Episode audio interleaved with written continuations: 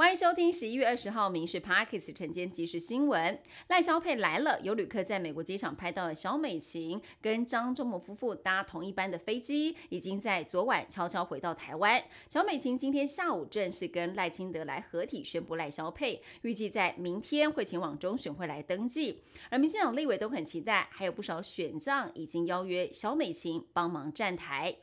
蓝白河持续歹戏拖棚，针对民众党主席柯文哲突袭喊出以民众党候选人身份来参选，外界解读蓝白不合了。侯友谊也在台上跟选民信心喊话，强调会走自己的路。而对此，朱立伦也下了最后通牒，周三确认蓝白河的结果。总统大选倒数五十四天，中国商务部对台湾进行贸易壁垒调查，将调查截止日设在台湾总统大选的前一天，企图要影响台湾的选举。国台办经济局官员十月底在广西举行了经济文化合作论坛，还跟台商来暗示对台反倾销要加百分之十七的关税，制造企业的一个忧虑感，来达到以商逼政的目的。日月谈判新建的日月潭丽丽温德姆温泉酒店才试营运，但是民众利用官网来订房的时候，发现没有提供繁体中文版本，饭店的地址还写着中国台湾。观光署表示，已经通知饭店来调整系统，不可以出现中国的字样，而且必须要提供繁体中文界面。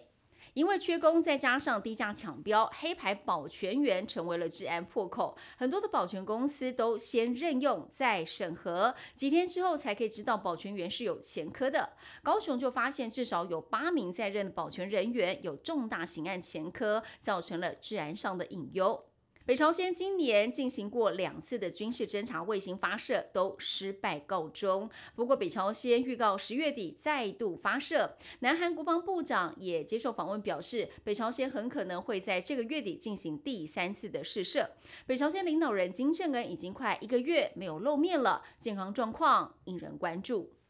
世界排名第一的塞尔维亚网球名将乔科维奇，在意大利杜林是以六比三、六比三击败了地主选手，赢得了破纪录的 ATP 年终赛第七个冠军，夺冠的次数已经超越了退休瑞士名将费德勒。第七十二届环球小姐选美大赛十八号在中美洲的萨瓦多举行了总决赛，最后是由尼加拉瓜小姐从八十四国参赛佳丽当中脱颖而出，摘下了后冠。这也是首度是由尼加拉瓜小姐夺冠。另外亚军跟季军分别是泰国跟澳洲小姐获得。距离法国巴黎奥运还有八个月，到时候将会有一万五千名选手从各国来到巴黎参赛。怎么样应应供应上万人的餐饮成了一大挑战。负责奥运选手村的厨师表示，每天大概要供应四万份的餐点，而且内容也要多元化，甚至要推出素食餐点，希望可以照顾到各国选手不同饮食文化跟营养上的需求。疫情过后，医师人员过劳的问题浮上了台面。但是中医系、药学系、护理系将要增加招生的名额，降低国考的门槛，以及之前的坡坡牙医争议还没有平息，上千名医师人员走上了凯道，展开了黑十字运动，以带有裂痕的巨大黑色十字象征医疗崩坏。以上新闻由民事新闻部制作，感谢您收听。更多新闻内容锁定下午五点半《民事 Parks 晚间即时新闻》。